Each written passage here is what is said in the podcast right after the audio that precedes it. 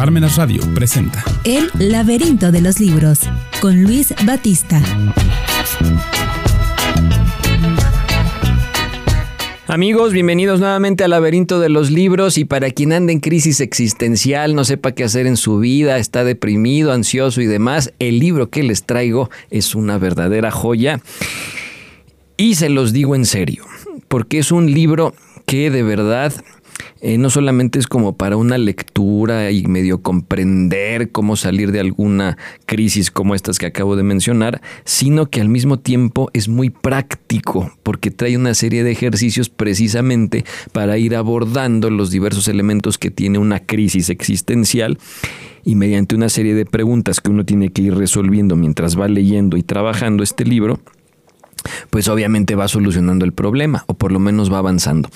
El libro que hoy les presento es La danza de los íntimos deseos siendo persona en plenitud, un libro de Carlos Cabarrús. Bueno, a ver, es una verdadera joya, es una verdadera joya y les cuento más o menos cuál es el, contenido. Son dos partes. Uno habla sobre siendo persona en plenitud, que significa que yo llegue a ser una persona plena. Al final de cuentas eso significa vivir feliz a pesar de las dificultades y demás. Y en un segundo momento nos va a hablar sobre la danza de los íntimos deseos. ¿Qué quiere decir esto?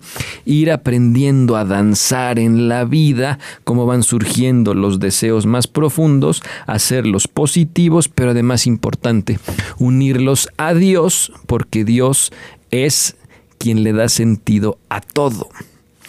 Entonces estamos hablando de un libro que tiene una profunda eh, creencia en la, cuestión espiritual del ser humano. Pero fíjense, lo interesante aquí es, es, que en la primera parte va a ubicarnos en el qué es una persona y cómo tiene que hacer una persona para irle encontrando el sentido a su vida.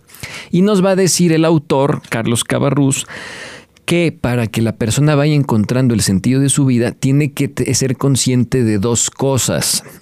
Una, que el ser humano desde su infancia tiene heridas. Tiene heridas, eso es así. Los seres humanos en nuestra infancia tenemos heridas. Somos heridos por mil y un circunstancias y por las personas que nos rodean. Muchas veces de forma inconsciente nos hieren, pero nos hieren. Y otras formas de forma consciente nos hieren. La cuestión aquí es, da igual la cuestión si fue adrede, si no fue adrede las heridas, lo que tú quieras, da igual la intensidad, si fue una herida grande o fue una herida chica. Lo que hay que considerar es, uno, estamos heridos, somos heridos en nuestra infancia y tienes que considerar eso. Pero hay una segunda cosa que todos tenemos en el corazón, una serie de, él le llama pozos, el pozo de nuestras riquezas, el pozo de la, eh, la, positividad, o sea, toda esa riqueza con la cual nosotros podemos hacer uso para ponerlo en práctica e ir avanzando y creciendo en nuestra vida de una forma positiva. Entonces eso es lo primero que dice, esas dos cosas. Tenemos heridas, pero además tenemos un pozo de riquezas con las cuales ir avanzando y avanzando. Y aquí fue donde yo me quedé pues realmente impactado. Porque fíjense, me pareció bien interesante porque además lo que hace este autor es con esta visión está actualizando el pensamiento de San Ignacio de Loyola y el discernimiento espiritual. Entonces estamos hablando de que esa algo que tiene una validez de varios siglos, pero lo está actualizando al mundo de hoy.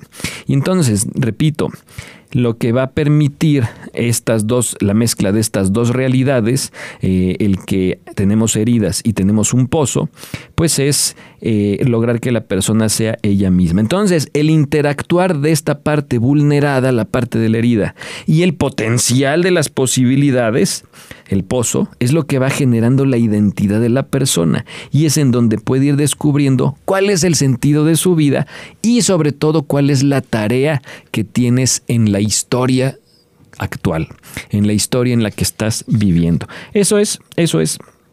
Y entonces eh, no les voy a hablar mucho más a fondo porque evidentemente tienen que leerlo y tienen que vivirlo, sobre todo si estás pasando por un momento fuerte, un momento de heridas, pero te platico un poco del tema del capítulo 1 que es el tema del peso de la herida. Eh, lo que nos dice este autor es que hay que comenzar con esta parte de las heridas porque muchas veces es la que más resalta y también porque si no conocemos nuestras heridas, esto nos va a jugar malas pasadas, porque nos va a llevar a tener comportamientos que no entendemos y con los que a veces nos hacemos daño a nosotros mismos y hacemos daño a los demás. Y lo que es más importante, porque por no habernos topado conscientemente con nuestras heridas, eh, pues se encuentran ahí enturbiando la segunda parte, nuestro pozo de riquezas. Eso es lo que, eso es lo importante. Bueno, ahora bien, eh, lo más lo, vulnerable pues es lo que más brota en nosotros mismos y en este sentido vamos a encontrarnos con que eh, en el tema de las heridas eh, hay una serie de síntomas no nos acordamos de nuestras heridas, pero en, en, el día a día actuamos conforme esas heridas. Y las heridas tienen síntomas, y los síntomas que él nos va a presentar son las siguientes. Compulsiones, reacciones desproporcionadas, sentimientos de culpa, baja autoestima personal, voces negativas que nos este, llevan a hacernos daños, la postura del cuerpo también es un síntoma de las heridas, etcétera, etcétera. Y yo nada más les cuento uno de esos porque tienen que leerlo. De los, el primer síntoma de las heridas que nos mencionó aquí, dijimos, fue las compulsiones. Y las compulsiones pues son una serie de mecanismos psicológicos que brotan de los miedos. O sea, la compulsión es un comportamiento contrario al miedo. ¿Y qué es lo que pretende? Pues que la, que la amenaza que le provoca ese miedo, pues no se cumpla. El problema es que como es un daño, nosotros buscamos generar esa acción, ese comportamiento para evitar un miedo, pero ¿qué creen? En el acto de evitarlo, provocamos el miedo. Entonces se genera un vicio ahí terrible. Lo interesante es esto, que las compulsiones, o sea, estos comportamientos, eh, fíjense, son eh, los siguientes. Y si alguien identifica un comportamiento de estos, se va a dar cuenta que ese comportamiento, que lo que busca es quitar un miedo, lo que hace es provocar más miedo. ¿Cuáles son las compulsiones? El primero es el ser perfeccionista. Y el ser perfeccionista, ¿qué miedo busca quitar? Pues el miedo a ser condenado. Pero ¿qué crees? Justamente se recibe una condena por eso. Otro, el ser extremadamente servicial. O sea, ya saben, la persona que se está dando y dando a los demás así sin pensar en ellos mismos. ¿Cuál es el miedo que quiere evitar la persona que está siendo muy servicial? El miedo a no ser querido. Pero ¿qué crees? Justamente por eso se provoca el rechazo de los demás. La siguiente, el buscar tener éxito. ¿Cuál es el miedo que provoca? El miedo al fracaso. Pero ¿qué va a suceder cuando uno nada más está buscando el éxito? Esta persona va de equivocación en equivocación. Y entonces, ¿qué nos encontramos también? El miedo, el, el, ser notoriamente diferente. ¿Para qué? Para evitar el miedo a ser comparado. Pero ¿qué crees? El buscar ser diferente lo que hace es que se te compare con los demás. Otro, el ser un acumulador intelectual, eso que busca, pues cuidar, quitar el miedo a un vacío. Pero quien está así, nada más precisamente por eso se siente cada vez más y más vacío. Otro, otra compulsión, el seguir la norma antes que nada. ¿Por qué? Por miedo al abandono. Pero ¿qué crees? El hacer eso solo te lleva a estar constantemente siendo abandonado por los demás. El buscar decididamente el placer pues eso que hace, te expone al sufrimiento. Otro, el buscar el poder, ¿por qué? Por miedo a mostrarte frágil. Pero quien busca el poder lo único que está dejando es cada vez más en evidencia su fragilidad.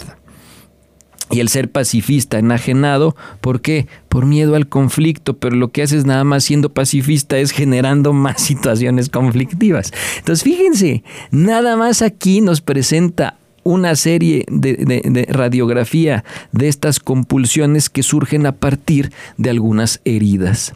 Y entonces lo que va a ir haciendo cada vez que toma estos temas el autor, expone el tema y al final da una serie de ejercicios que uno tiene que hacer para su autoanálisis y reconocer en dónde se encuentran mis miedos, en dónde se encuentra el origen de estas compulsiones, pues para poderle dar una solución y entonces dándole la solución, la herida empieza a sanar y entonces en la última parte del libro va a tocar el tema del pozo y decir, ok, ya fuiste sanando tus heridas, pero también descubre las enormes riquezas que llevas en el corazón.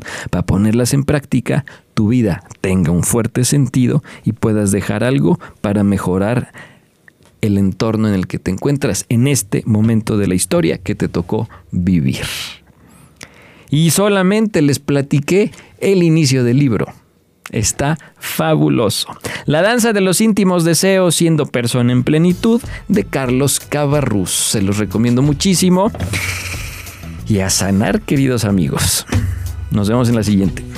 Parmenas Radio presentó El laberinto de los libros con Luis Batista.